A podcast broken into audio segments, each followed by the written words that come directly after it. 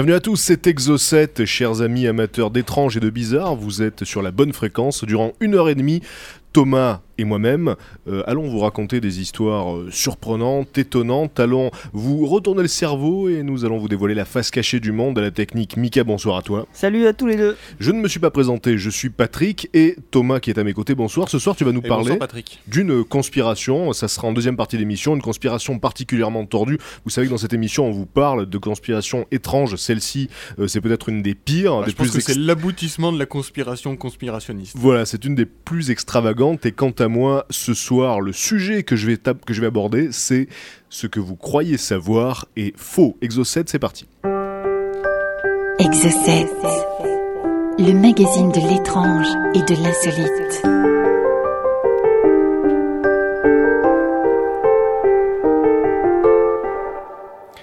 Thomas, tu as sans doute remarqué que j'ai failli dire le sujet que je vais t'aborder. Hein, qui aurait été une lésion mal à propos, euh, mais je me suis rattrapé au dernier moment. C'est Ouais. ce qu'on appelle le professionnalisme. Alors, Bravo. Le sujet que je vais, que je vais vous présenter à présent euh, possède un titre un petit peu provocateur puisque c'est donc ce que vous croyez savoir est faux. Euh, nous allons passer en revue quelques idées reçues. Alors dans cette émission, nous avons déjà évoqué certaines idées reçues, certains clichés, des choses que, que l'on nous inculque dès notre plus tendre enfance et qu'on tient pour vrai de nombreuses années. Et donc là ce soir, justement, l'idée c'est euh, bah, c'est de vous dévoiler certaines informations qui sont euh, souvent euh, assez méconnues. Alors par exemple Thomas, puisque c'est toi qui vas me servir de cobaye, J'ai la sensation. quel est le plus gros être vivant d'après toi? Donc, vivant ou qui a vécu? Vraiment vivant à notre époque? Actuellement, le plus gros être vivant. Euh. ben, J'imagine que la réponse classique c'est la baleine, mais ça va pas être la bonne. Mais joue le jeu et dis la baleine. C'est la plaisir. baleine Eh bien Thomas, l'être vivant le plus volumineux, le plus gros et de très loin, c'est un champignon, un champignon assez commun. Puisque c'est un armillaire et, euh, et les armillaires, il y en a, il y en a sans doute dans votre jardin hein, qui poussent sur, euh, sur les, les troncs euh, morts des arbres. Mais celui qui nous intéresse a poussé dans la Malheur National Forest dans l'Oregon aux États-Unis. Il couvre 890 hectares. Essayez de vous représenter la taille du champignon. De quoi faire une belle omelette, Thomas? Oui. Hein, j'ai- voilà, je pense qu'on peut le dire comme ça. Il a entre 2000 et 8000 ans, on n'est pas certain, parce que c'est quand même un vaste euh, bordel. Et euh, la plupart de sa masse se trouve sous terre et forme un énorme matelas de mycélium. Le mycélium, c'est l'équivalent des racines pour les champignons. Elles sont entremêlées sous terre. Et, euh, et donc, comme je vous le disais, ça couvre 890 hectares. Alors, on pensait au départ que ce champignon avait poussé en amas séparés qui avait fini par fusionner, mais les chercheurs ont confirmé euh, qu'il s'agissait du plus gros organisme vivant au monde connecté euh, sous le sol. On a voilà. une idée du, du poids du machin Est-ce qu'ils se sont amusés à Alors, calculer c'est évidemment Incalculable. incalculable. hein. On doit pouvoir le calculer, mais c'est, ça, dé- ça dépasse l'entendement. Euh, le- le- la, la créature vivante la plus imposante euh, du monde, ce n'est pas un animal, donc c'est un végétal, un champignon. Alors, Thomas, j'ai envie de te laisser une deuxième chance, hein, puisque Oui, donc... j'ai euh, été mauvais sur la voilà, première. tu bon, euh, tu t'es dit la baleine, forcément, c'est la première. En même temps, comment tu voulais penser à un champignon Eh oui, c'est la première réponse qui vient à l'esprit, la baleine bleue. Alors Thomas, euh, je te pose la question, quel est l'animal, cette fois-ci, hein, pas de piège, c'est pas un végétal, l'animal le plus long? Euh, L'animal le plus long, je dirais. Tu peux redire la baleine. Tout. Oui, c'est vrai, parce que moi je réfléchis à des trucs longilignes, mais pas forcément. Euh, oui, ben ouais, enfin forcément, ce qui viendrait à l'esprit, effectivement, c'est sans doute la baleine. ouais. Eh bien, l'animal le plus long du monde, c'est le némerte géant. Et le némerte savent géant, pas ce que c'est un c'est un ver, un ver qui peut atteindre une taille de 60 mètres, soit presque deux fois plus qu'une baleine bleue. Alors, on peut dérouler un émerte d'un bout à l'autre d'une piscine olympique et il reste de la marge. Donc, euh, c'est vous dire un petit peu la taille de, de la bête. Mais, euh, mais les némertes sont très fins. Même le plus long des, euh, des némertes n'atteint que quelques millimètres de diamètre. Donc, c'est très long et très fin, comme une espèce d'énorme spaghetti vivant. Non, on est loin des vers de dune, quoi. Voilà, euh, oui, non, parce que c'est vrai qu'au niveau de la longueur, on, s'en rapproche, mais au niveau du volume, c'est pas exactement ça. Alors, ces némertes vivent dans les grands fonds océaniques et ils peuvent se régénérer tel euh, Wolverine dans les X-Men, ils ont cette faculté-là. Ils n'ont pas de cœur, c'est les muscles qui pompent le, le sang le long de, de- de ce corps longiligne. Et certaines espèces de némertes, parce qu'il y, en a- il y en a des centaines et des centaines, certaines espèces se reproduisent en se fragmentant en petits morceaux, chacun donnant naissance à un nouveau ver. Ah, C'est pratique. Donc voilà, c'est quand même assez spécial. Euh, et donc il faut savoir que cet animal, cet animal est carnivore. Donc c'est assez flippant de l'imaginer. En fait, il lance des filaments qui lui permettent de capturer des petits crustacés. Et c'est comme une espèce de créature de science-fiction comme ça, mais qui existe bel et bien, le némerte, le plus long animal du monde. Mais alors, pour revenir sur la baleine bleue, je tiens quand même euh, à faire un petit rectificatif. La baleine bleue est effectivement le plus gros animal euh, de la planète et c'est même le plus gros animal n'ayant jamais vécu sur Terre. Elle est euh, encore beaucoup plus grosse que le plus gros des dinosaures connus, euh, près de trois fois plus grosse que le plus gros dinosaure connu. C'est la- c'est la- c'est l'animal le plus lourd, c'est l'animal le plus volumineux, mais donc ce n'est pas, ce n'est pas l'animal le plus long et c'est pas non plus la créature vivante la plus grosse, hein, puisqu'on l'a vu, c'était ce champignon. Alors Thomas, pour continuer dans ce quiz spécial idée reçue, je te pose la question mon ami, et, et je t'en prie, plonge naïvement dans la réponse qui te vient en- à l'esprit. Qu'est-ce qui a une mémoire de 3 secondes? Un poisson rouge. eh bien merci Thomas, c'est la, c'est la réponse qui- qu'il me fallait, puisque euh, effectivement, on a tous à l'esprit euh, ce, mythe selon lequel le poisson rouge a une mémoire de 3 secondes. Alors, euh, on pense que, euh, cette croyance est due au fait que certains propriétaires de poissons rouges culpabilisent un petit peu d'élever ces petits poissons dans des tout petits bocaux. Et c'est vrai qu'on peut se dire qu'ils doivent vraiment s'emmerder mortellement à tourner en rond dans des, dans des bocaux. Et alors, on s'est dit, bon, mais toute façon, euh, ils doivent avoir une mémoire ridicule et donc ils oublient qu'ils sont déjà passés par là et pour eux c'est une découverte de chaque instant. Alors sachez que c'est faux, donc il va falloir vivre avec le poids de la culpabilité puisque des recherches très récentes menées au département de psychologie de l'université de Plymouth au Royaume-Uni ont montré que les poissons rouges ont une mémoire d'au moins 3 mois. Et ils peuvent distinguer les formes, les couleurs et les sons. Alors les chercheurs les ont entraînés à pousser un petit levier qui leur euh, fournissait de la nourriture. Et, euh, et lorsque ce levier fut programmé pour ne fonctionner qu'une heure par jour, les poissons ont très vite capté la chose et ils ont appris à l'actionner à la bonne heure. Donc euh, c'est bien la preuve qu'ils ont une véritable mémoire et qu'ils s'en servent. Et on peut aussi entraîner les poissons rouges à se nourrir à des moments précis en réponse à un signal auditif, donc un petit peu comme, comme Pavlov le faisait avec les chiens. Pavlov qui, euh, qui faisait réagir les chiens euh, à un son de cloche et les chiens se mettaient aussitôt à saliver. Donc euh, là c'est un petit peu pareil avec les poissons rouges qui ont une véritable mémoire. Non, c'est pour ça, euh, apport important, une mémoire, mais pas une intelligence. On est bien d'accord. Donc ils, ils se souviennent, ils sont conditionnés, ils savent qu'à un moment clé, euh, il faut aller déclencher la manette, mais ça veut pas dire qu'ils ont réfléchi au fait qu'il fallait actionner la manette à ce moment-là. Alors on peut pas se prononcer Bah, plus que ça hein, sur, mais l'intelligence des poissons, on peut pas s'en prononcer plus. Ce qu'on sait en tout cas, Ça Ce- serait ce- difficile à imaginer en tout Ce cas. qui est certain d'après euh, les, se études qui ont été menées, c'est qu'ils ont une mémoire d'au moins 3 mois, qui se souviennent voilà, de, de- de mécanismes euh, parfois, parfois complexes. Et si effectivement ils avaient une mémoire de 3 secondes, forcément on ne pourrait pas les entraîner de cette façon-là. Donc euh, donc c'est bien un mythe et sachez que votre poisson rouge s'ennuie, mesdames et messieurs, hein, même si c'est dur, mais c'est comme ça. Alors, quel est l'animal le plus dangereux qui ait jamais existé selon toi, Thomas? Toute l'histoire hein, de, de, de, de, la Terre. Si je dis le T-Rex, je vais encore dire comme tout le monde. Mais écoute, moi ça me va si tu dis le T-Rex. Eh ben, je dis le T-Rex. C'est vrai, le T-Rex, prédateur foi, absolu. hein, le, le, le, grand, le, le- le plus grand tueur de, de tous les dinosaures, le T-Rex, voilà, vraiment taillé pour, taillé pour, pour tuer, pour chasser. Mais l'animal le plus dangereux qui ait jamais existé, pour l'homme s'entend, c'est le moustique. Puisque plusieurs Mm. milliards d'êtres humains ont été tués par des moustiques femelles.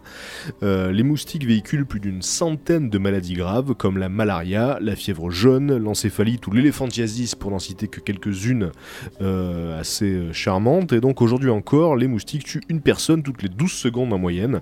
Alors évidemment, c'est quand même les, les climats euh, tropicaux qui sont les plus touchés, hein, c'est surtout en Afrique que ça se passe notamment.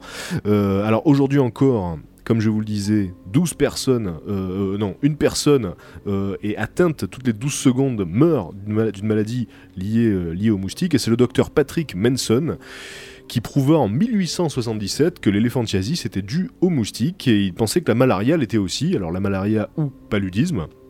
Et il encouragea un de ses élèves, qui s'appelait Ronald Ross, à tester cette hypothèse.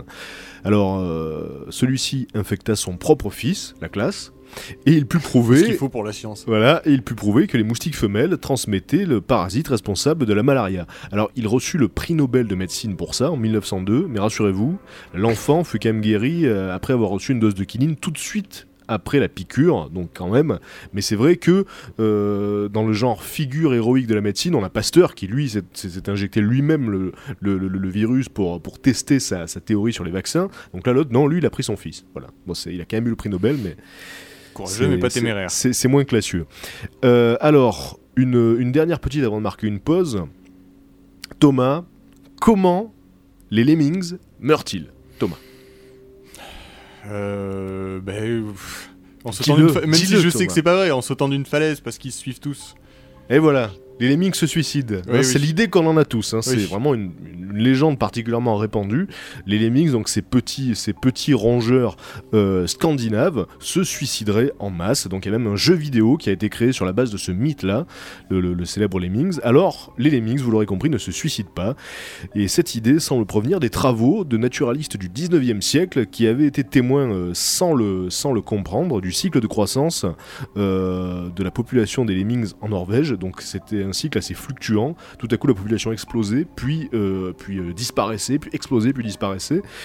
Alors ce qui se passe en fait, c'est que les hivers doux entraînent une surpopulation qui euh, entraîne à son tour un épuisement des ressources et donc les lemmings dans ces, dans ces situations-là, dans ces circonstances-là, s'aventurent à la recherche de nourriture jusqu'à ce qu'ils s'agglutinent contre des obstacles naturels comme les falaises, les lacs ou les mers. Et alors là, la panique et la violence aidant, forcément il y a des accidents qui se produisent, des lemmings qui sont poussés, qui tombent à l'eau et qui meurent, mais ce n'est pas des suicides en aucun cas. Euh, alors le mythe fut renforcé à cause d'un film de Walt Disney, et ça c'est sûrement euh, l'info la plus, la, plus énorme hein, dans, le, dans le cas des, Lemmings, euh, puisque dans le film White Wilderness qui est sorti en 1958, on voit dans la scène finale des Lemmings, des dizaines de Lemmings se jeter dans la mer, donc la, la scène est visible euh, sur internet, hein, sur, sur YouTube par exemple, donc vous pouvez voir cette fameuse scène finale, et, et donc cette scène a très largement contribué à renforcer le mythe des Lemmings suicidaires. Et en réalité, ce sont les réalisateurs qui jetèrent les lemmings par-dessus la falaise pour, euh, pour cadrer avec l'idée que les gens se faisaient de la mort des lemmings. Et en plus de ça, le film a été tourné euh, à Alberta au Canada, il n'y a pas de lemmings là-bas, donc ils les ont fait venir, ils les ont acheminés de bus euh, d'une zone qui se trouve à 100 km de là.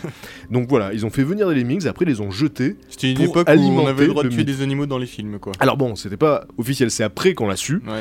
Et, euh, et en tout cas, bon, c'est euh, c'est une des, un des épisodes les plus sombres de l'histoire de Disney, puisque il y a aussi y a aussi cette histoire selon laquelle dans un film de, Cousteau, des animaux ont été maltraités pour, euh, euh, cadrer avec ce que le réalisateur voulait qu'ils fassent. Donc ils ont été un petit peu forcés à faire certains trucs. Bah là voilà, c'était dans ce même esprit, les lemmings ont été littéralement jetés à la mer pour servir le mythe commun. C'était la première salve d'idées reçues. Je vous rappelle que tout ce que vous croyez savoir est faux, mesdames et messieurs. Et juste après, encore quelques infos de ce genre. Restez sur Rage.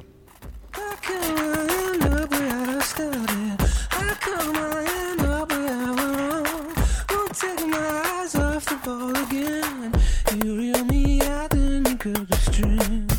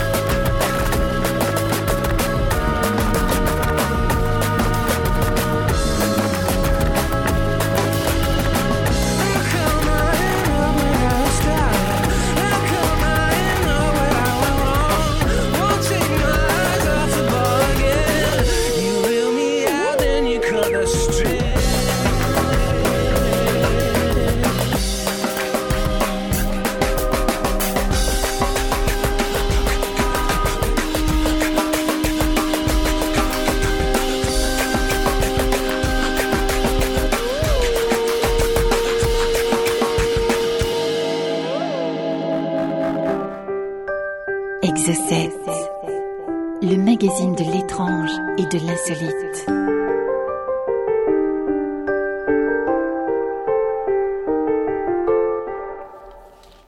De retour sur Rage, vous, vous écoutez Exocet. Si vous nous rejoignez à l'instant, ce soir, on parle d'idées reçues.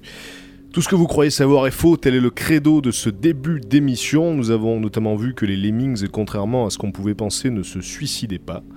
Euh, Mais qu'on l'ait suicidé à Disney. Voilà, Thomas, toi tu es tombé dans le panneau par exemple. hein. Bah bien sûr. Tu y es tombé, mais de, de, de- de Alors- bonne foi.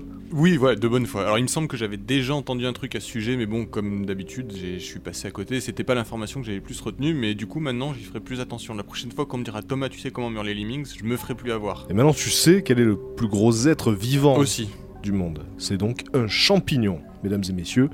Et on va continuer à présent avec euh, une info qui va probablement vous étonner. Thomas, combien de sens possèdes-tu Euh. Mais 5, Patrick. Et là, tu te demandes même comment est-ce que je pourrais contredire ça. Eh oui. hein Alors figure-toi que nous avons au moins 9 sens. Alors, les 5 sens classiques furent recensés par Aristote, qui, euh, qui enseignait également euh, qu'on pensait avec le cœur au passage, hein, puisque bon, Aristote, rappelons-le, ce penseur euh, grec antique avait découvert pas mal de choses, mais parfois aussi il était dans l'erreur, il n'avait pas nécessairement les moyens de vérifier.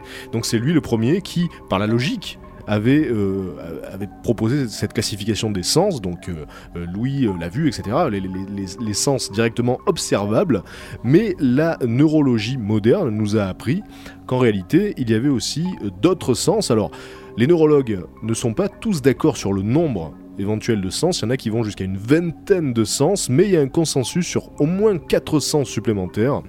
Alors le premier, c'est la thermoception, qui permet, comme son nom l'indique, de percevoir la chaleur sur notre peau. Il y a ensuite l'équilibrioception qui est déterminée par les cavités de l'oreille interne qui sont remplies de fluide et qui nous permettent donc de tenir en équilibre. Et ça, C'est vrai. quand on y pense. Bah, c'est évident que c'est un euh, sens. ouais. c'est un sens supplémentaire. Mm. Ce, ce- ce n'est pas assimila- assimilable à aucun des autres sens. Mais et, même euh, la, la- la thermo, je sais plus quoi. euh, Thermoception, voilà. thermoception n'est pas, pas le assimilable toucher. au toucher, non, c'est pas le toucher, c'est vraiment Ça autre chose. Alors, euh, il y a également la nociception, c'est la perception de la douleur au niveau des organes de notre corps, de la peau et des articulations.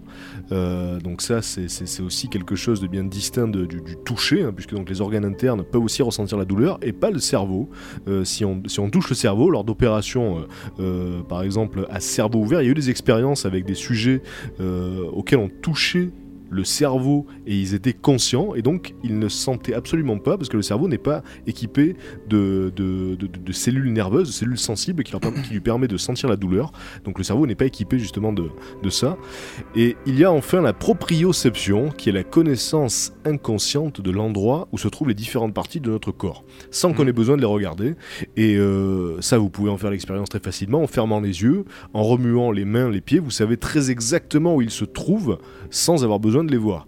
Et euh, dans, euh, dans le livre euh, qu'on cite souvent ici, L'homme qui prenait sa femme pour un chapeau d'Oliver Sacks, il y a un cas qui est raconté. Donc Oliver Sacks est un neurologue réputé.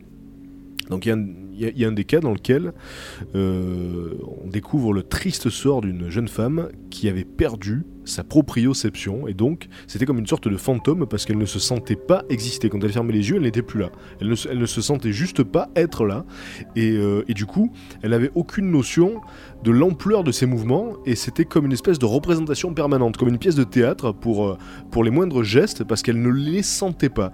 Et pour nous, c'est un sens totalement acquis, on n'y réfléchit pas une seule seconde, et pourtant si on en, était dépourvu, ça serait particulièrement difficile à vivre. Donc voilà, au moins 4, quatre sens supplémentaires, les autres euh, sur lesquels les neurologues débattent euh, relèvent par exemple de, de- la faim, de la soif, de, la, de la peur, les, les, les, les- cheveux, qui, les poils qui se hérissent face à la peur, le sens de la peur, un petit peu le sens d'araignée de, de Spider-Man. Il y a beaucoup comme ça de, de, débats sur les autres sens éventuels, mais les quatre sens supplémentaires qui, qui font l'objet d'un consensus pour les neurologues, je vous les ai donnés. Alors Thomas, la question qui suit est la suivante. Quelle est l'activité humaine qui fait le plus de morts?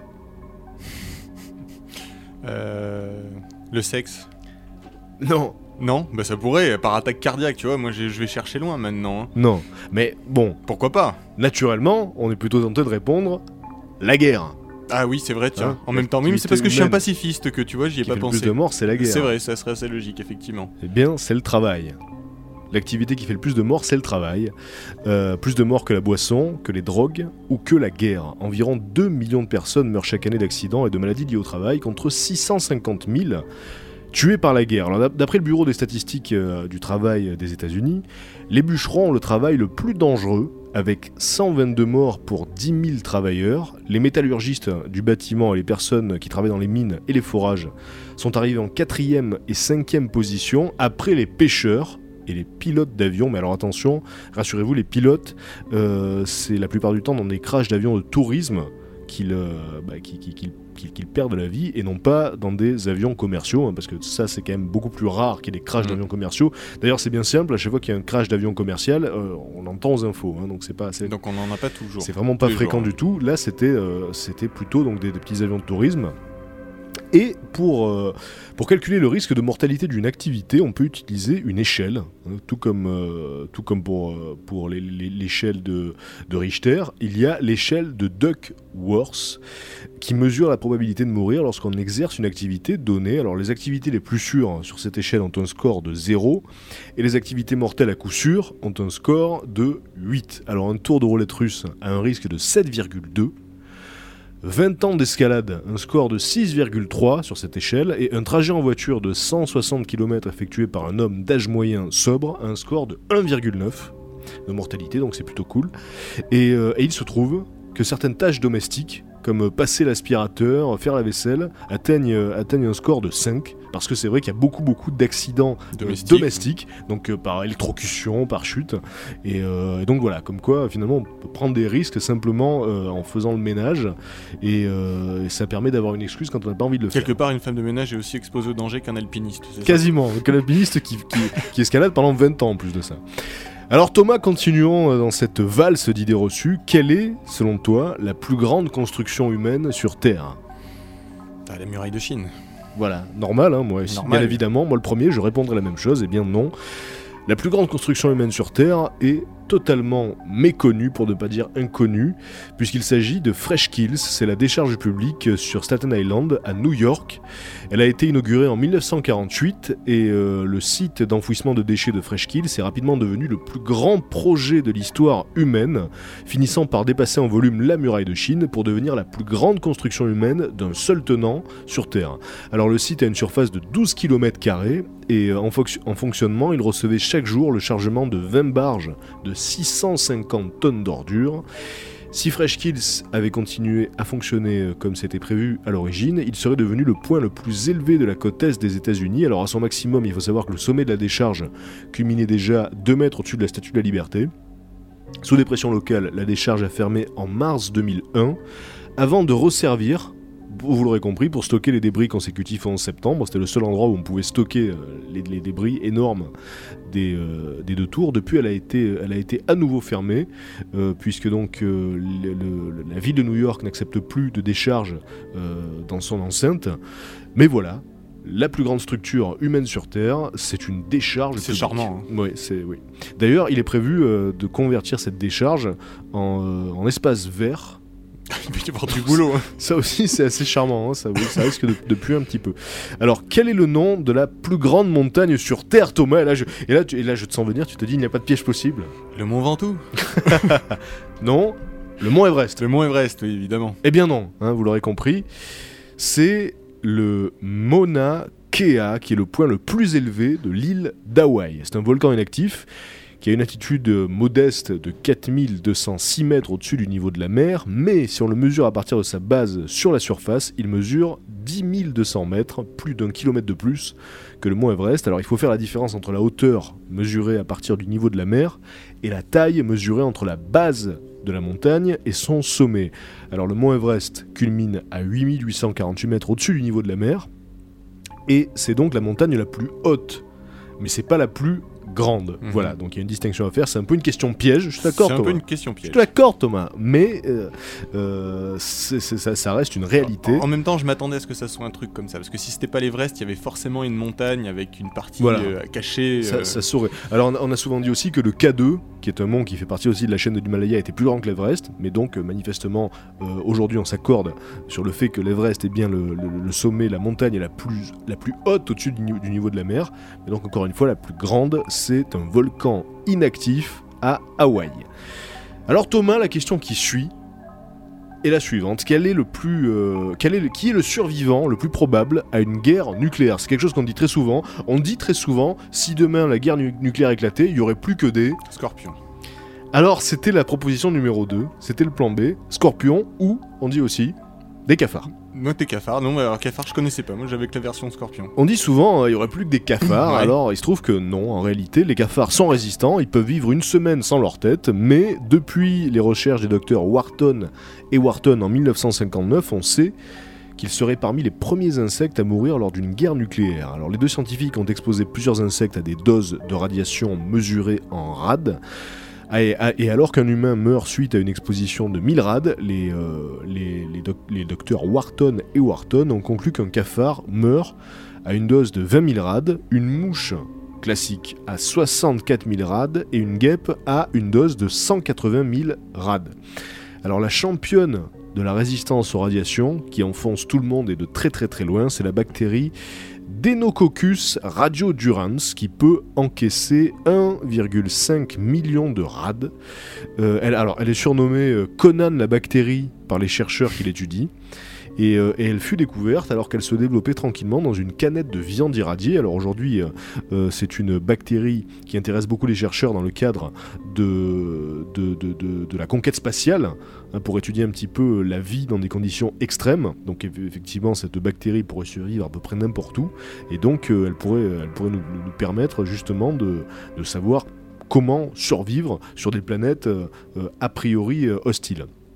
Et enfin, la dernière euh, idée reçue, dont nous avons déjà parlé euh, au moins une fois dans cette émission pour les, pour les assidus, c'est quelle proportion de notre cerveau utilisons-nous, Thomas?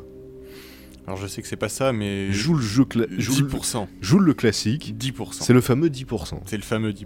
Et euh, la plupart des gens sont assez d'accord avec ça. autour de vous vous diront, et de très bonne foi, et moi le premier avant de le savoir, hein, de très bonne foi, je disais, mais on n'utilise que 10% du cerveau. Et normalement, euh, suite à cette affirmation, on entend euh, des conversations animées sur ce qu'on pourrait faire si on utilisait les 90% qui restent.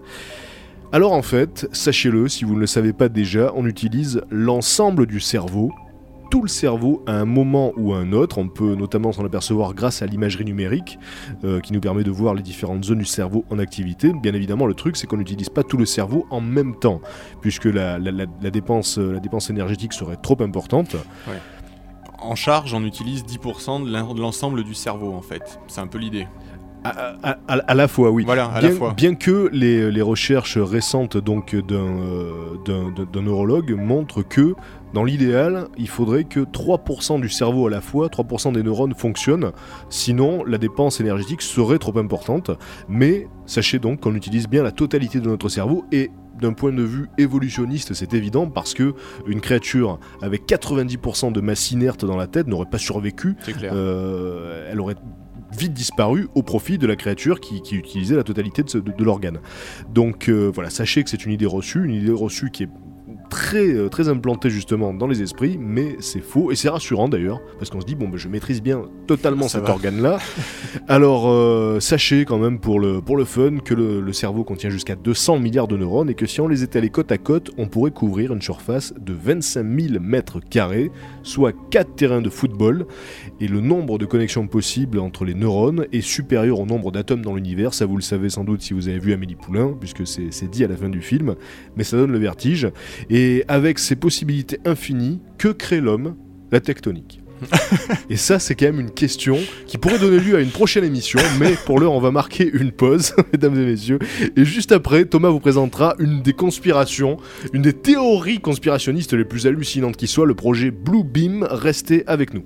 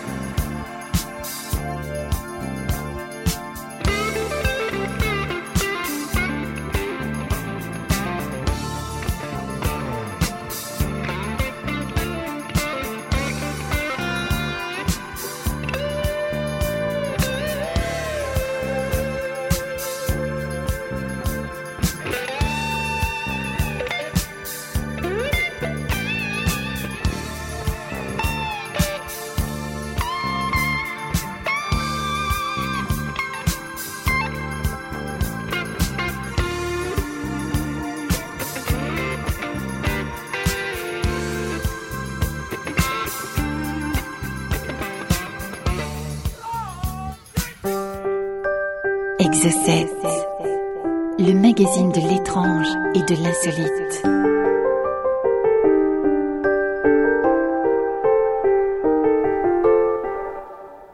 Vous écoutez Exocet et vous avez raison parce qu'à présent vous allez écouter une des histoires de conspiration les plus tordues, les plus hallucinantes qui soient. Alors euh, sachez-le, nous n'accor- n'accordons pas de crédit à cette conspiration-là, simplement c'est le pur plaisir de savoir que des gens lui en accordent. Cette conspiration, c'est celle du projet Bluebeam et c'est Thomas qui va vous la raconter.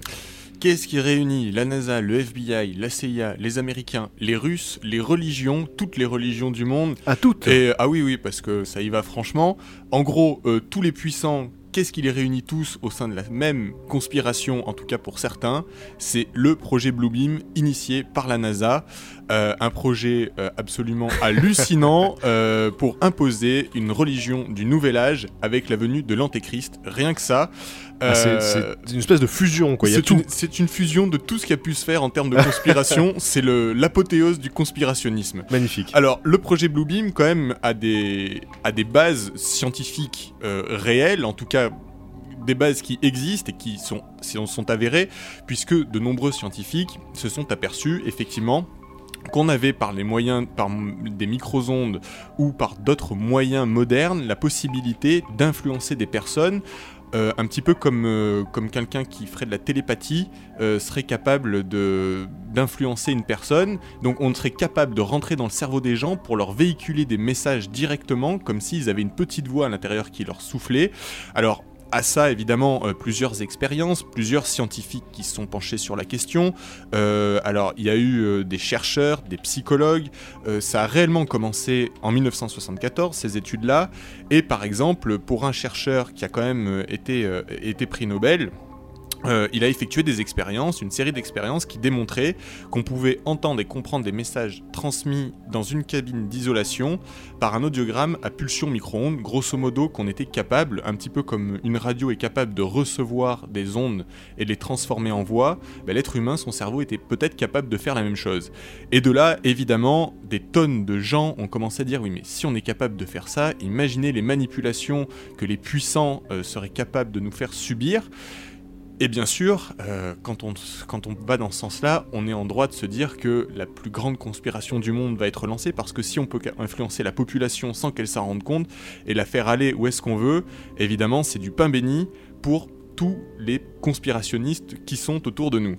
Alors, le projet Bluebeam, initié par la NASA, en fait, doit se dérouler en quatre phases. Alors, quatre phases bien distinctes. Et on va commencer par la première phase. Alors, la première phase, en fait, elle concerne l'effondrement des connaissances archéologiques, religieuses et les conceptions scientifiques classiques. En fait, il faut que des nouvelles découvertes démontrent que l'erreur fondamentale euh, des doctrines traditionnelles est réelle et que cette falsification de l'information euh, a pour but de convaincre tous les peuples que les enseignements religieux ont été mal interprétés ou détournés depuis dix siècles.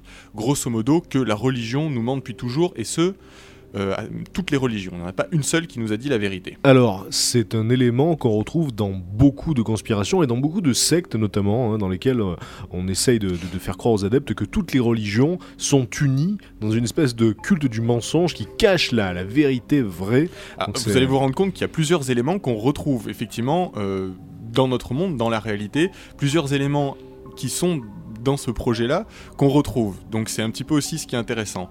Alors cette phase-là, elle aurait, ce serait la phase de préparation psychologique euh, qui serait, qui aurait pour but en fait de détruire les fondements religieux traditionnels.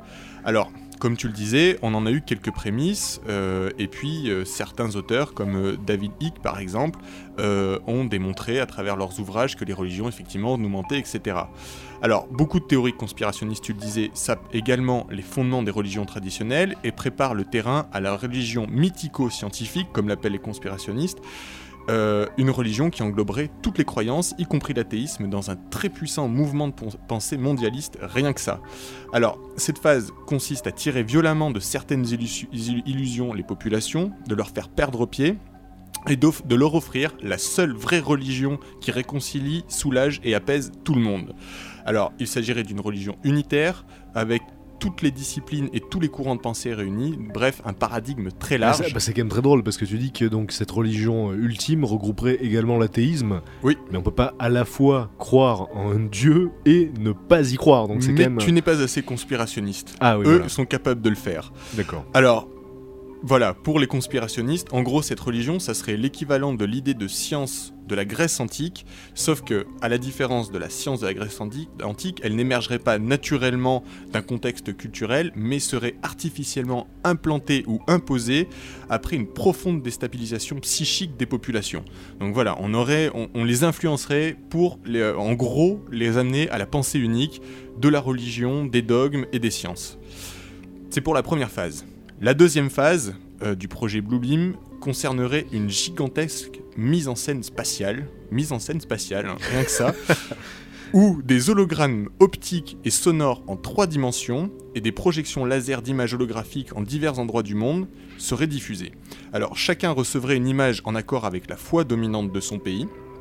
Et la nouvelle voix de Dieu parlerait toutes les langues, chacun l'entendrait clairement avec les sons euh, et les mots que son conditionnement religieux et culturel lui ont inculqués. Ah, c'est magnifique. Alors concrètement, ça veut dire que euh, pour, chaque, euh, pour chaque continent, il y aurait une espèce de- d'hologramme gigantesque dans le ciel qui représenterait le dieu Voilà. euh, dominant et De- il du s'adresserait donc euh, au pays en question avec la langue la plus répandue.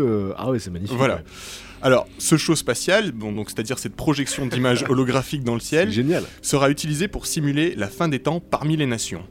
Alors, Oh oui. les peuples en seront évidemment témoins et seront témoins de scènes représentant des prophéties ou des événements que chacun a eu le désir de vérifier.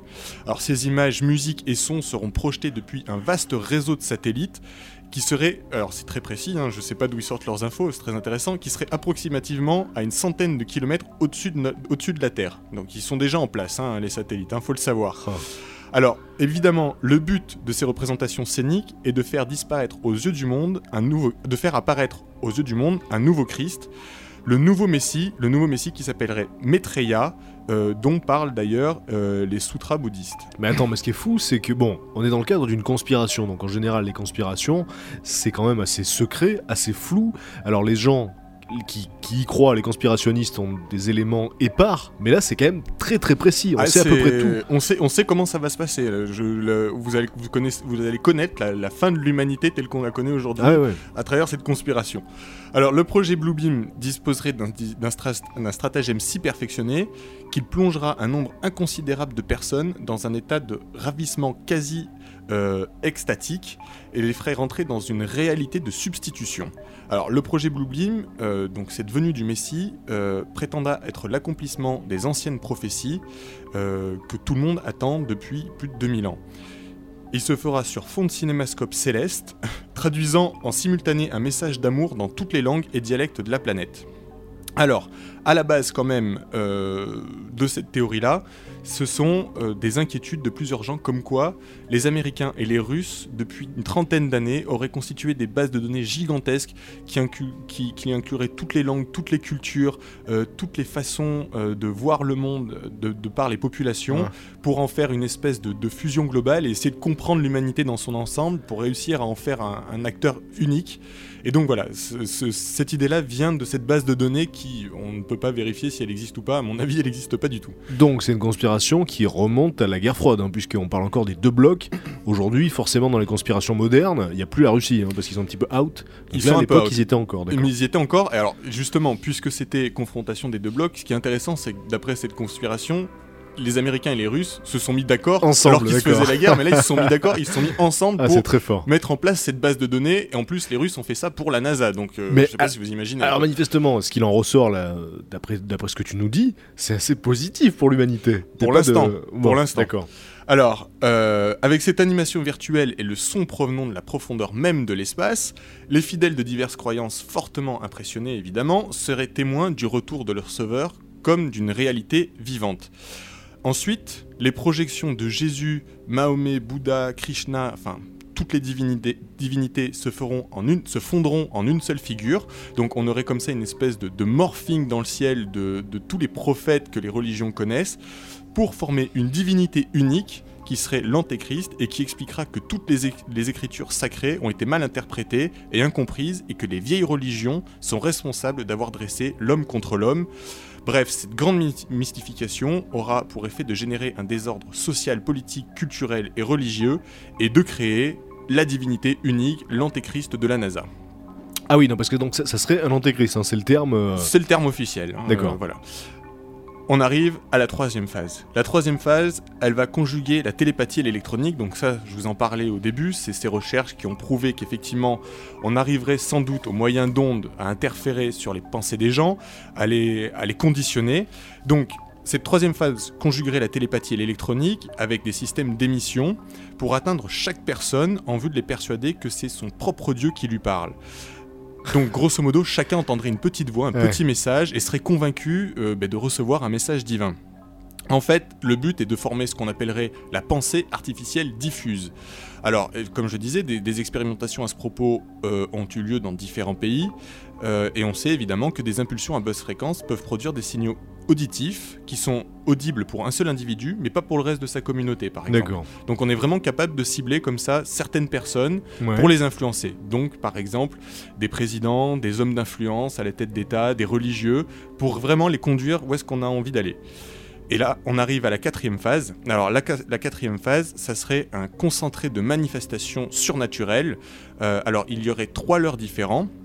Le premier leurre, ça serait une invasion extraterrestre qui surviendrait au-dessus de chaque ville, euh, au-dessus de chaque grande ville du monde. C'est Ah, bri- c'est brillant comme. euh, c'est brillant, Ah ça, oui. ça- ça réunit tout. Invasion extraterrestre au-dessus de chaque grande ville du monde. Le second leurre, ça serait de faire croire aux chrétiens qu'un merveilleux événement va survenir sous la forme d'une intervention extraterrestre bénéfique, ça dans le but de protéger les terriens d'un démon impitoyable. Alors le but de ce second leurre, évidemment, et de cette manœuvre, c'est de rassembler d'un seul coup tous les opposants à l'ordre mondial juste avant le début du spectacle céleste, c'est lui dont on parlait tout à l'heure. Le troisième point de cette quatrième phase est l'usage global de tous les moyens de communication modernes pour diffuser des ondes. Alors tous les moyens, c'est téléphone portable, radio, internet, bref, tout ce qu'on a, talkie-walkie, tout ce qui existe, pour diffuser des ondes visant à déstabiliser psychiquement les populations au moyen d'hallucinations individuelles et collectives. Et donc, on arrive là à la fin du projet Bluebeam qui a pour conclusion qu'après la nuit des mille étoiles, c'est comme ça que l'appellent les conspirationnistes, euh, et la à la suite de tous les bouleversements mondiaux, que la population mondiale soit prête à accueillir un nouveau messie en chair et en, os, un cyber Rockefeller, comme ils l'appellent, faussement extranéen, puisqu'en fait il ne serait pas extraterrestre du tout, D'accord. et qu'on suppliera de rétablir l'ordre et la paix à n'importe quel prix, mais surtout, évidemment, au prix de notre liberté individuelle. Et c'est là que le projet Bluebeam devient extrêmement pervers, puisque une unité artificielle des peuples permettrait de régler les problèmes urgents, lesquels évidemment ont été de toute façon créés de toutes pièces, donc faciles à régler. Mais progressivement, évidemment, face à cette tyrannie euh, de la nouvelle religion mondiale, apparaîtrait un nombre de personnes qui se réveilleraient, qui prendraient conscience qu'ils sont manipulés, et là, le contrôle de la Terre se partagerait rapidement entre les mains d'une caste de grands prêtres, donc ceux qui se seraient réveillés, qui auraient pris conscience qu'ils sont manipulés, et de technocrates impitoyables agissant au nom de Dieu. Évidemment, le but de cette dictature est de contrôler tous les habitants et d'exploiter de façon globale les ressources de la planète.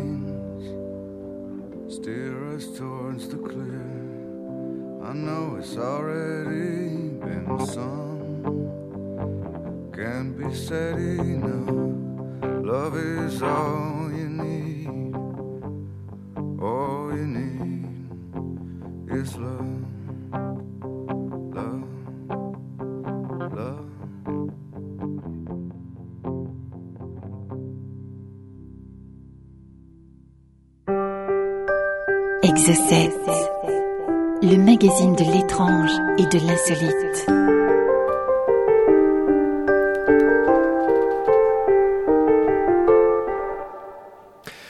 À l'instant, à l'instant dans Exocet, Thomas abordait euh, l'incroyable conspiration qui regroupe à peu près tout ce qu'on peut imaginer, les extraterrestres, la NASA, les Russes, les Américains, la religion, la science.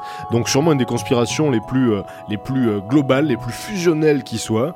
Et, euh, et alors bon, ce qui est, ce qui est étonnant, c'est que sur Internet, manifestement, il y a beaucoup de, beaucoup de sites qui prennent cette conspiration-là au sérieux. Ah oui, il y a des, les sites qui, qui, qui- qui parlent de cette conspiration euh, sont tous euh, très très sérieux.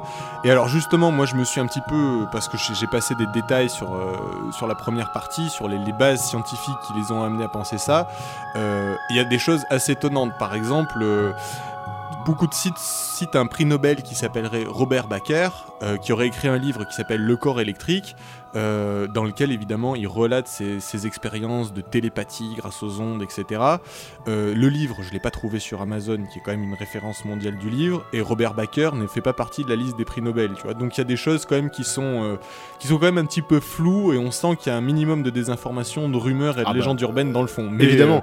Mais voilà, c'est ce qui fait tout l'intérêt de la chose. Alors le truc c'est que bon, on s'étonne que des gens puissent croire à des scénarios aussi hallucinants et alambi- euh, alambiqués, mais il y a des sectes de grande importance qu'on ne nommera pas parce que bon, euh, on veut pas, on veut On pas veut de pas problème, hein, on veut pas de problème juridique, mais dans lesquels on croit à des trucs au moins aussi hallucinants, hein, notamment à base, euh, à base d'esprits qui sont enfermés dans des cinémas, à qui on lave le cerveau et qu'on amène sur Terre dans des bombardiers. Bref, voilà, vous aurez peut-être compris de quoi je parlais, mais en tout cas. euh, quand il s'agit de crédulité humaine, c'est vrai qu'il n'y a pas vraiment de limite. Quoi, hein. Quand les Ah, gens ont non. envie de rentrer dans un truc, euh, c'est- c'est c'est dur, de- c'est dur de les en faire sortir. On va passer à présent aux infos insolites de la semaine, le meilleur de ce qui s'est passé de bizarre dans le monde.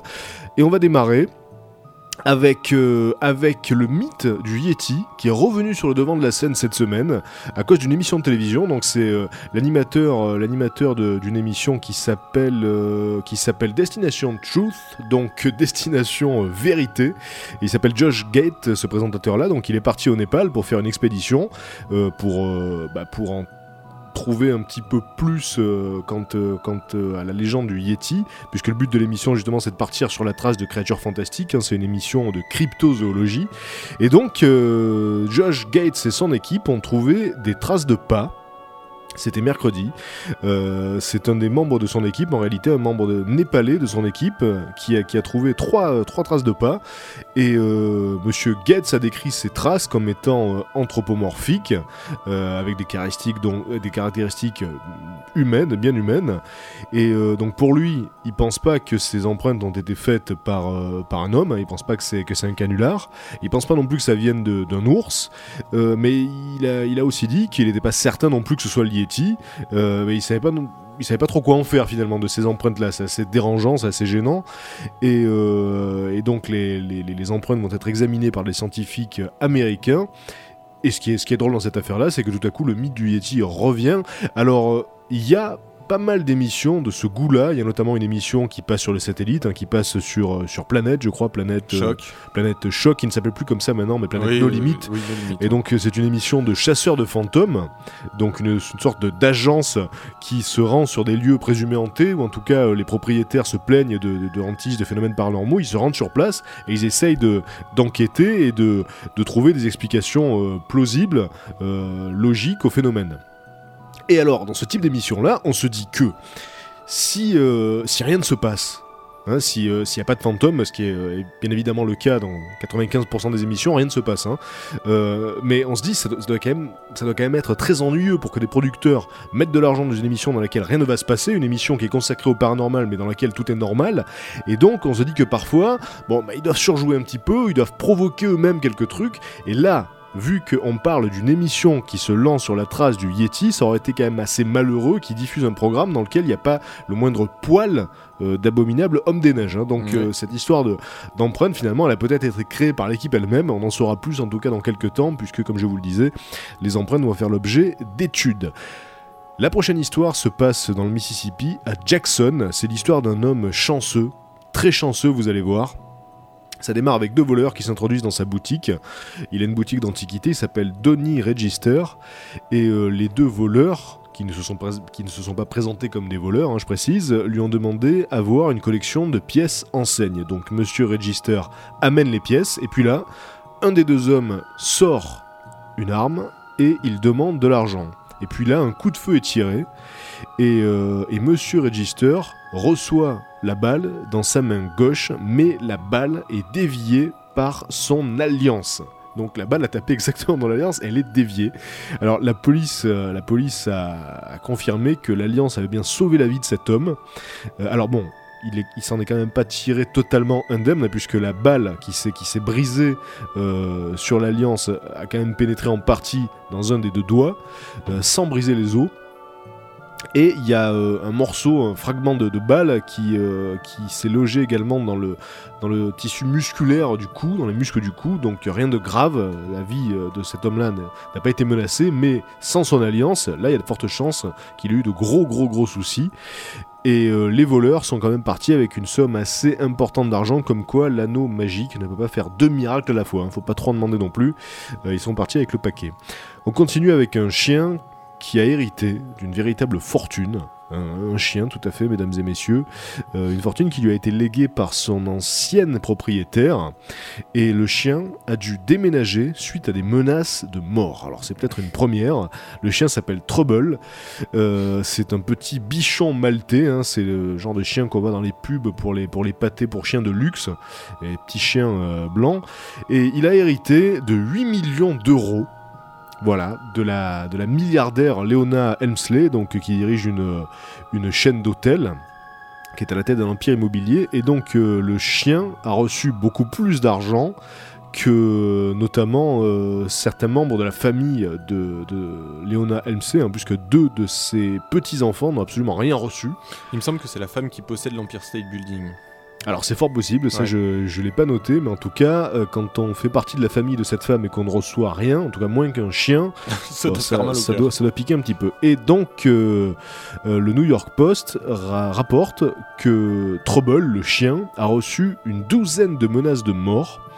Et, euh, et donc, euh, l'animal a dû être déplacé. On l'a changé de maison. Donc, il vivait dans une des propriétés de, sa riche propriétaire. Et là, il a été, euh, envoyé en avion depuis, sa maison du Connecticut jusqu'à une autre maison, donc en Floride. Et l'homme qui est en, charge de, la fortune du chien, parce que c'est quand même pas le chien qui la gère, la- la bêtise ne va pas jusque-là, cet homme s'appelle John Cody. Il estime que euh, pour euh, s'occuper du chien, ça vaudra environ 200 000, euh, 200 000 euros par an, parce qu'il faut s'occuper du chien, il faut, il faut le surveiller en permanence, donc il y a une équipe comme ça de, de garde du corps, on peut le dire, on peut le dire comme ça. Euh, Oui, et puis il doit pas manger de la croquette classique, le petit toutou. alors, il mange, tenez-vous bien, il mange des plats préparés par des chefs Bah voilà. donc ça, ça rend fou quand on sait que le chien lui s'en fout. Je veux dire, c'est le, le luxe, etc. Le fait que ce soit des chefs, c'est une valeur humaine. Bah, c'est la clair. valeur qu'on confère aux choses, mais, Mais le chien s'en fout. De toute Donc façon, léguer de l'argent à un chien, ça frise. enfin, c'est- bref. Ça c'est, ah, assez, c'est assez horrible et scandaleux. Et c'est pas la première. hein. C'est, déjà arrivé que Oui, bien sûr. riches de, de, de- de riches propriétaires lèguent leur fortune à leurs animaux Mais parce moi- qu'ils n'avaient pas confiance dans leurs proches. Je, suis désolé de faire une parenthèse là-dessus, mais je, je comprends pas comment ces gens-là, ils ont, ils ont pas un problème de conscience. en- S'ils en veulent plus, s'ils veulent pas donner leur argent à leurs enfants, qu'ils le donnent à des associations, qu'ils le donnent à, à des gens défavorisés, mais les donner à un chien, c'est vraiment mais manquer de respect à toute l'humanité, quoi. Préfère donner aux clubs Ouais. pour que jusqu'à la fin de ses jours, ils bouffent, ils bouffent des plats de luxe. C'est vraiment manquer de respect à l'humanité, quoi. Ah ouais. Bah, je suis bah, bien content qu'elle soit morte. non, mais non, c'est le chien. Mais pour ça, on comprend que le chien ait reçu des menaces de mort. Ah bah ça c'est clair. Même si le chien n'est pour rien dans cette affaire. hein. C'est Bah, quand même le propriétaire mais, qui est à blâmer. hein, mais bon. Pas intérêt à croiser la route lui. voilà. On continue avec l'histoire de, de la semaine hein, que, que tu as peut-être entendu, Thomas. C'est l'histoire de cet homme qui a disparu pendant 5 années. Une histoire qui se rapproche euh, de ce pianiste amnésique hein, qu'on avait entendu il y, a, il y a quelques années déjà, qui en fait, euh, qui a en fait joué la comédie. Donc ça s'en rapproche beaucoup. Et alors l'histoire a pris des proportions assez dantesques hein, durant toute la semaine. Ça démarre lundi dernier quand John Darwin, qui est un Britannique porté disparu depuis plus de 5 années, euh, John Darwin donc franchit la porte d'un poste de police de Londres en très bonne santé. Et cet homme-là, euh, donc, avait disparu, comme je vous le disais, il y a 5 ans. Son canoë avait été retrouvé en morceaux sur une plage dans le nord-est de l'Angleterre. C'était en mars 2002. Et à partir de là, d'intenses recherches avaient été euh, lancées, mais on n'avait rien retrouvé. Six mois après la disparition, sa femme, Anne Darwin, avait euh, exprimé la souffrance de ne pas pouvoir enterrer son mari, hein, puisqu'il n'y avait pas de corps.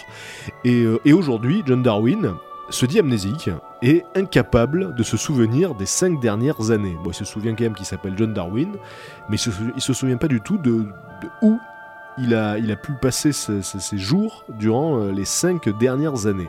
Donc c'est quand même un petit peu louche et la police avait recommencé à s'intéresser à ce dossier il y a quelques mois, après avoir reçu des informations qui suggéraient qu'il y avait quelque chose de douteux dans cette histoire de disparition.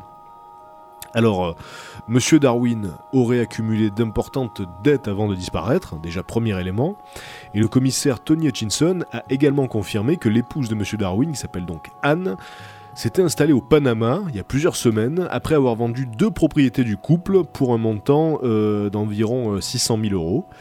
Et mercredi, le Daily Mirror, qui est donc un tabloïd anglais, a publié en une une photo qui a ajouté encore au trouble, puisqu'on y voit un couple qui est présenté comme John et Anne Darwin, posant au Panama aux côtés d'un agent immobilier. La photo est datée de juillet 2006.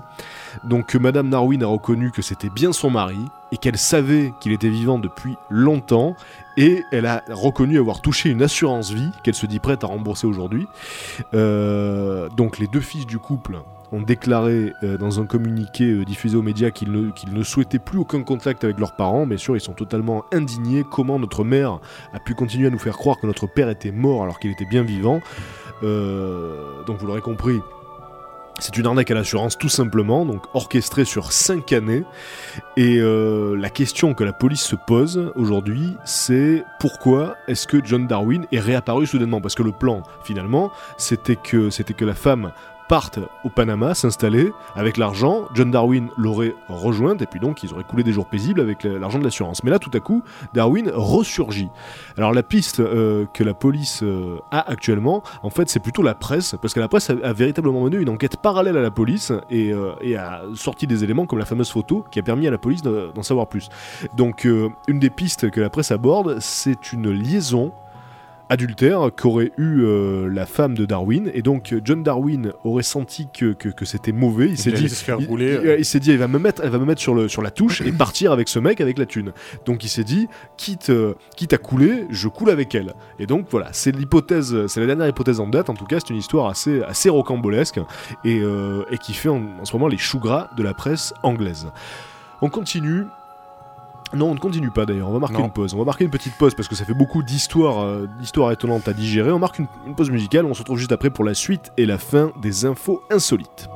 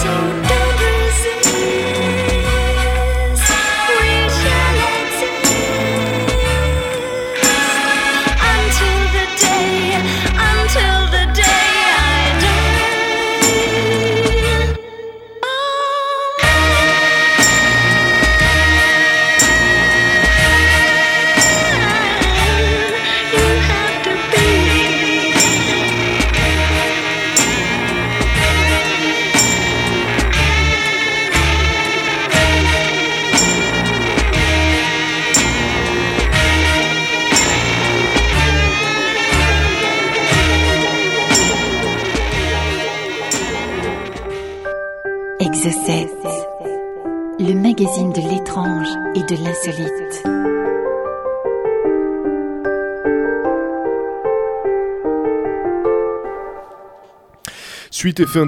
Suite et fin d'Exocet. Si vous nous rejoignez à l'instant, euh, on parle d'informations insolites, hein, les infos les plus bizarres qui se sont déroulées dans le monde. Et, euh, et on continue avec une, une histoire qui s'est déroulée à Naples, euh, avec euh, des, des couples sans enfants qui viennent du monde entier euh, dans un sanctuaire, le sanctuaire de Sainte-Marie-Françoise des Cinq Plaies à Naples dans le sud de l'Italie donc, et euh, dans, ce, dans ce sanctuaire il y a une chaise miraculeuse qui est réputée euh, pour pouvoir exaucer le vœu le plus cher de beaucoup de parents, à savoir avoir un enfant. Alors chaque jour, les femmes font la queue dans l'appartement où vécut Sainte Marie-Françoise, elle vivait au XVIIIe siècle, entre 1715 et 1791, et cet appartement est situé au-dessus de l'église qui lui est consacrée, et donc euh, ces femmes viennent là pour s'asseoir quelques instants sur la chaise en bois de, de- de- de la sainte, et, et pour lui demander, à cette sainte donc, par le biais de la prière, vous l'aurez compris, euh, de lui arranger le coup auprès de Dieu pour être enceinte. Alors, aucun épisode de la vie de Sainte Marie-Françoise ne permet d'établir un lien avec euh, la fertilité, mais il se trouve que cette chaise a toujours attiré euh, les femmes qui voulaient tomber enceintes. Alors ça, c'est c'est sœur Elisa qui nous le dit. Et, euh, et donc le nombre de visiteurs a notamment augmenté ces derniers mois à cause d'Internet, tout simplement, parce qu'il y a eu un témoignage notamment sur Internet d'une femme qui disait que son gynécologue lui avait dit qu'elle ne pourrait jamais avoir d'enfant. Elle est venue s'asseoir sur la fameuse chaise, et puis tout à coup, elle est, tom- elle est tombée enceinte dans les mois qui ont suivi. Donc euh, du coup, c'est- la ruée. Et, euh, et ça, se passe, ça se passe à Naples. Et ce qui est drôle, c'est de voir à quel point l'Internet a boosté les, les légendes comme ça, parce que il y a des tas d'endroits comme ça dans le monde qui sont réputés euh, bah, pour, pour avoir certaines capacités miraculeuses, Guérison, magiques. Mais avec Internet, tout à coup, ça s'est décuplé parce que là, il y a des gens qui viennent du Japon pour s'asseoir sur la fameuse chaise. Alors, euh, on se demande quand est-ce que les couples iront jusqu'à copuler sur la chaise en question. Ça, à mon avis, c'est la prochaine étape. On continue avec une histoire qui s'est passée en Chine, avec des docteurs qui sont euh, totalement sidérés par un homme qui transpire de la sueur verte. Alors il y a quelques mois de ça, on avait parlé d'un homme qui avait saigné euh, d'un sang verdâtre. Euh, alors c'était dû à une réaction très rare à un certain C'est moins médicament. gênant quand même. hein. Voilà, Mais c'était quand même surprenant, mais donc les docteurs savaient que c'était dû à une réaction très rare, donc à un certain médicament, mais alors là ils savent absolument pas ce que c'est. L'homme s'appelle Cheng Chung Ho, il a 52 ans, et il dit que sa sueur est devenue verte euh, au mois de novembre, donc il a commencé à s'apercevoir que, que ses, ses dessous étaient tachés de vert, ses draps était tachée de vert aussi, et même l'eau dans la douche. Et euh, donc il explique que, que c'est absolument pas douloureux, mais qu'il veut quand même savoir ce que c'est parce que ça l'inquiète un petit peu. Tu, tu- tu m'étonnes. Et donc les docteurs euh, lui ont notamment euh, mis des compresses sous les aisselles, et au bout de 10 minutes, bah, les compresses étaient complètement vertes. Alors il a passé des tests, des tests sanguins, mais les docteurs n'ont rien trouvé d'anormal. Comprennent absolument pas ce qui se passe, et c'est pour ça qu'ils en parlent dans les médias euh, pour savoir si d'autres docteurs dans le monde auraient des idées. En tout cas, voilà. Pour le, pour, le, pour le moment, on a un homme qui transpire vert et on ne sait pas pourquoi. Et on va, on va terminer très vite en une minute avec des tests qui ont été menés sur des chimpanzés qui montrent que les jeunes chimpanzés auraient une mémoire supérieure aux adultes humains, absolument. Ils ont une mémoire photographique. Donc euh, les tests ont été menés par une équipe, ont été menés par une équipe japonaise. Il s'agissait de se remémorer la position de 9 chiffres, donc les singes, les jeunes singes avaient appris à compter de 1 à 9, à reconnaître les chiffres 1 à 9, et ils ont réussi à compter plus vite que les étudiants qui, euh, étaient soumis au même test. Donc c'est dire que euh, on n'est pas les plus forts contrairement à ce qu'on pourrait penser. Les singes ont beaucoup beaucoup de surprises en ce qui concerne la, cognition. Et je vais rendre l'antenne là-dessus. C'est Exocet. J'espère que vous avez passé une bonne soirée. Juste après, c'est la récréation. Restez sur Age. Bisous. Bye bye. Exocet, le magazine de l'étrange et de l'insolite.